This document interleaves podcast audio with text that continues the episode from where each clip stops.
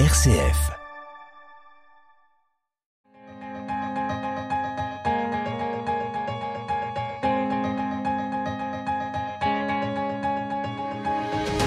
RCF, le quart d'heure européen. Henri Oberdorf. Le quart d'heure européen a pour objectif de s'entretenir avec des personnalités investies dans les questions européennes. Cette émission est réalisée par l'Université populaire européenne de Grenoble en partenariat notamment avec Europe Direct Isère Savoie. Aujourd'hui pour cette émission, nous allons nous informer sur le concept d'État intégré à propos des États membres de l'Union européenne. Pour cette émission, nous avons la chance de nous entretenir avec M. Bélig Nabli, professeur de droit public à l'Université de Paris-Est Créteil, Paris 12. Il est très investi dans les analyses de l'Union européenne et de ses spécificités. Il a notamment étudié dans sa thèse les fonctions de l'État membre de l'Union européenne. Il a en plus dirigé une importante publication chez Bruland en 2022 sur l'État intégré, un nouveau type d'État européen.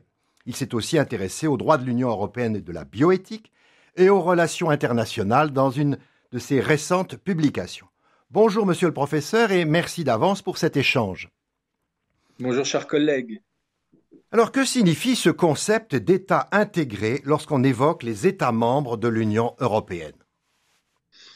En fait, c'est un concept euh, qui a d'abord pour vocation de mettre en lumière euh, un aspect enfin, qui a été longtemps minoré, sous-estimé dans l'étude de la construction européenne, à savoir que ce processus de construction européenne euh, revêt une dimension nationale, une dimension étatique très importante, alors que traditionnellement, nous étions focalisés sur les institutions supranationales de cette, enfin, qui symbolisent ce processus.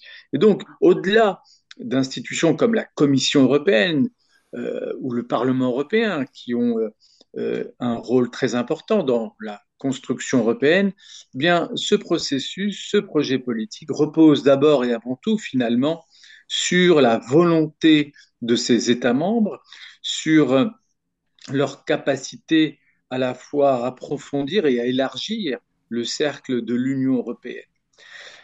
ceci étant posé, euh, la question qui se pose, c'est de savoir euh, en quoi euh, ce processus historique et politique de construction européenne transforme les États qui y participent.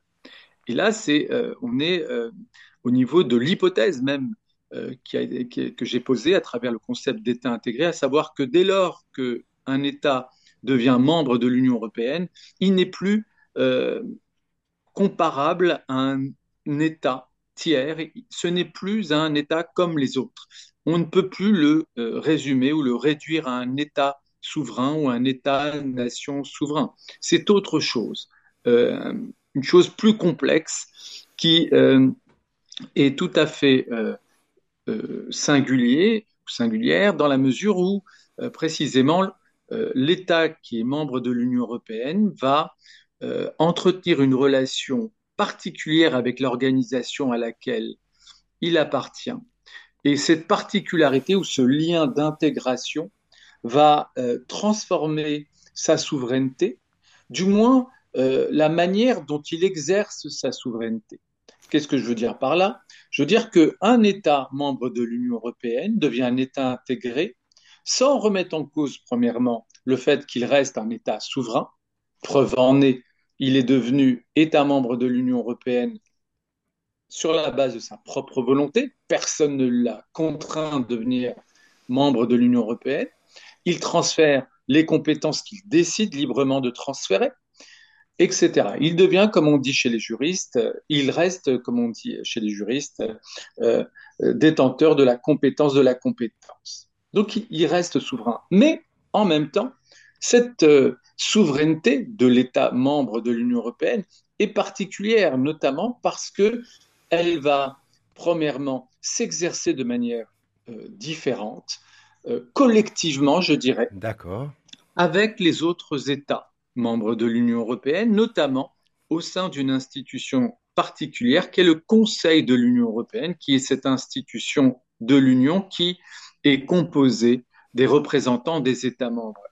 Et c'est à travers cette institution particulière que précisément les compétences qui ont été transférées par les États en faveur de l'Union européenne vont être exercées collectivement. Et juste le deuxième aspect qui affecte la, souveraineté des États membres, c'est un aspect moins formel et plus substantiel, puisque effectivement, parmi les compétences transférées en faveur de l'Union européenne, certaines précisément euh, relèvent de matières sensibles, pour ne pas dire régaliennes, et qui par conséquent euh, euh, changent la substance même de la souveraineté de ces États. Est-ce que les Français mesurent suffisamment cette idée que l'État français a aussi le statut d'État intégré, ce qui va au-delà de la simple qualité d'État membre d'une organisation internationale? J'en ai l'impression, mais euh, en même temps, euh, on ne peut pas dire que ce, les conséquences de cette perception soient univoques. Euh, qu'est-ce que je veux dire par là? D'un côté, nos concitoyens ont bien conscience que appartenir à l'Union européenne ne signifie pas ou n'a pas le même sens qu'appartenir à l'Organisation des Nations Unies, l'ONU. Preuve en est, en tant que membre de l'Union européenne, nous sommes euh, à titre individuel des citoyens européens, ce qui nous donne accès à des droits particuliers, à une citoyenneté singulière qui n'est pas comparable euh, ou qui n'a pas d'équivalent dans d'autres euh, dans d'autres statuts de, de, ou dans, parmi les effets de, de l'appartenance à d'autres organisations internationales. Et donc ça, nos concitoyens en ont bien conscience. D'ailleurs, l'année 2024 sera marquée par des élections européennes qui vont, euh, euh enfin, qui symbolisent en soi euh, cette singularité qui fait que, en tant que citoyens français, membres de l'Union européenne, nous allons également exercer des droits euh, en tant que citoyen européen pour élire euh, des euh, représentants des peuples européens au sein du Parlement européen. Mais une, ceci étant posé, la perception pour autant de cette appartenance à l'Union européenne est ambivalente, dans la mesure où elle est souvent perçue aussi comme étant source de contraintes, dans la mesure où l'Union européenne est, est perçue comme une machine à produire des normes contraignantes, des normes juridiques euh, à la fois pléthoriques et euh, qui euh, constituent des obligations que les citoyens français n'auraient pas acceptées ou auxquelles ils n'auraient pas concouru à l'acceptation. Et cette perception-là, il faut précisément la, déconstruire dans la mesure où précisément, l'idée d'État intégré a vocation aussi à euh, souligner le fait que une fois qu'on devient membre de l'Union européenne, eh bien, on participe euh, au système institutionnel, au processus décisionnel qui ont cours euh, au sein de l'Union européenne, que par conséquent, ou autrement dit, ce qu'on appelle les directives, euh, notamment, qui sont parfois euh, ne sont pas simplement adoptés par Bruxelles, qui oui, sûr, une formule bien, connue et qui serait euh, assimilée à la Commission européenne. Non, derrière ce nom, derrière Bruxelles, il y a en fait un système institutionnel complexe, des processus décisionnels complexes au sein desquels les États membres participent et en y participant, il nous représente indirectement et il y a par là euh, une, dimension démocratique dans, euh, dans les processus décisionnels qui sont à l'origine des règles européennes que nous avons à respecter in fine.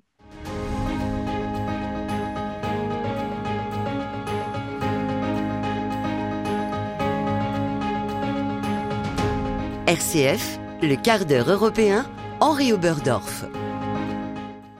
Donc en réalité, au sein de l'Union, ne sommes-nous pas déjà dans un processus fédéral sans construire une fédération classique Jacques Delors avait-il raison de qualifier l'Union européenne de fédération d'États-nations? Oui, c'est une, formule parlante, significative du fait qu'on euh, ne peut pas comparer l'Union européenne à une organisation internationale classique. C'est plus que cela. C'est plus que cela, notamment parce que euh, l'Union européenne ne repose pas simplement sur une logique, comme on dit, intergouvernementale ou interétatique, C'est-à-dire que son fonctionnement et ses processus de décision ne procèdent pas seulement de la volonté des États. Il y a une part de supranationalité euh, qui anime le fonctionnement et les décisions de l'Union européenne, une supranationalité incarnée à la fois sur le plan institutionnel par le Parlement européen, par euh, la Commission européenne, qui euh, sont des institutions qui ne sont pas composées euh, des, par les États membres et qui ne représentent pas les intérêts des États membres. Et puis, par ailleurs, la supranationalité, elle, elle est elle, est, elle imprègne également euh, les processus décisionnels euh, législatifs de l'Union européenne euh, qui reposent aujourd'hui sur le principe de la majorité, mhm. la majorité qualifiée, qui précisément dépasse donc le principe de l'unanimité et du consensualisme qui, lui, est caractéristique des organisations internationales classiques. Et le droit de l'Union européenne n'est-il pas déjà une forme originale, il est vrai, de droit fédéral l'euro n'est-il pas aussi, d'une certaine manière, une monnaie fédérale, sans le dire? Euh, euh, Oui, alors d'autant plus que euh, là, on touche à des éléments constitutifs de ce qu'est un État. cette capacité normative, c'est-à-dire cette capacité à produire du droit contraignant sur des matières substantielles, cette capacité ou cette compétence en matière monétaire, sont autant d'éléments qui euh, rapprochent finalement l'Union européenne euh, bah, de notre euh, représentation de l'État, de ce qu'est l'État, enfin de la manière dont il s'est construit historiquement, ce qui amène à penser que certaines des caractéristiques actuelles de l'Union européenne pourraient le rapprocher du modèle étatique, fédéral, mais surtout euh, à travers une singularité également qu'il entretient dans les relations entre le droit qu'il développe et les droits nationaux, puisque euh, cette relation entre le droit de l'Union européenne et les droits nationaux euh, repose sur des principes structurants qu'on connaît. La primauté du droit de l'Union européenne, premièrement, et son effet direct. Et donc, euh, euh, ce sont des principes structurants qui, là aussi, rapprochent le droit de l'Union européenne, l'Union européenne en tant que telle, euh, du modèle fédéral. Le, dernière question, le, statut d'État intégré des États membres ouvre-t-il la voie à l'avènement dans un peut-être avenir lointain aux États-Unis d'Europe ou resteront toujours dans une sorte de fédéralisme intergouvernemental? Question complexe. Oui, en effet, question à laquelle, euh, enfin, lancinante en même temps, c'est finalement euh, euh, la question de, vers quoi va-t-on et quelle est la finalité et le sens du projet européen. il faut rappeler ici quand même que la construction européenne n'est pas un processus linéaire. et que depuis 1951 ou 1957, suivant le point de départ qu'on aura établi de cette construction européenne, eh bien, euh, il y a eu des moments de, de, euh, blocage importants, et je pense notamment euh, à ces, ces, années 2003, 2004, 2005, où on était au seuil d'une constitution eh européenne qui eh aurait pu et eh marquer un basculement dans la nature de ce projet politique et qui finalement a marqué euh, un, euh, finalement une rupture symbolique euh, dans la mesure où la France, notamment en particulier, a dit non à, ce, texte constitutionnel européen, ce qui, d'une certaine manière, marquait également un, arrêt dans le processus de fédéralisation de l'Union européenne, même si par ailleurs ce, ce processus continue naturellement, mais, finalement substantiellement, symboliquement, politiquement, euh, il y a un message très fort qui, est resté de ce, référendum de, 2004-2005. Les années euh, passent vite, mais qui aujourd'hui n'est toujours pas dépassé d'une certaine manière. Merci, chers collègues, pour ces éclaircissements sur cette notion d'État intégré pour les États membres de l'Union européenne. Et au revoir. Merci à vous.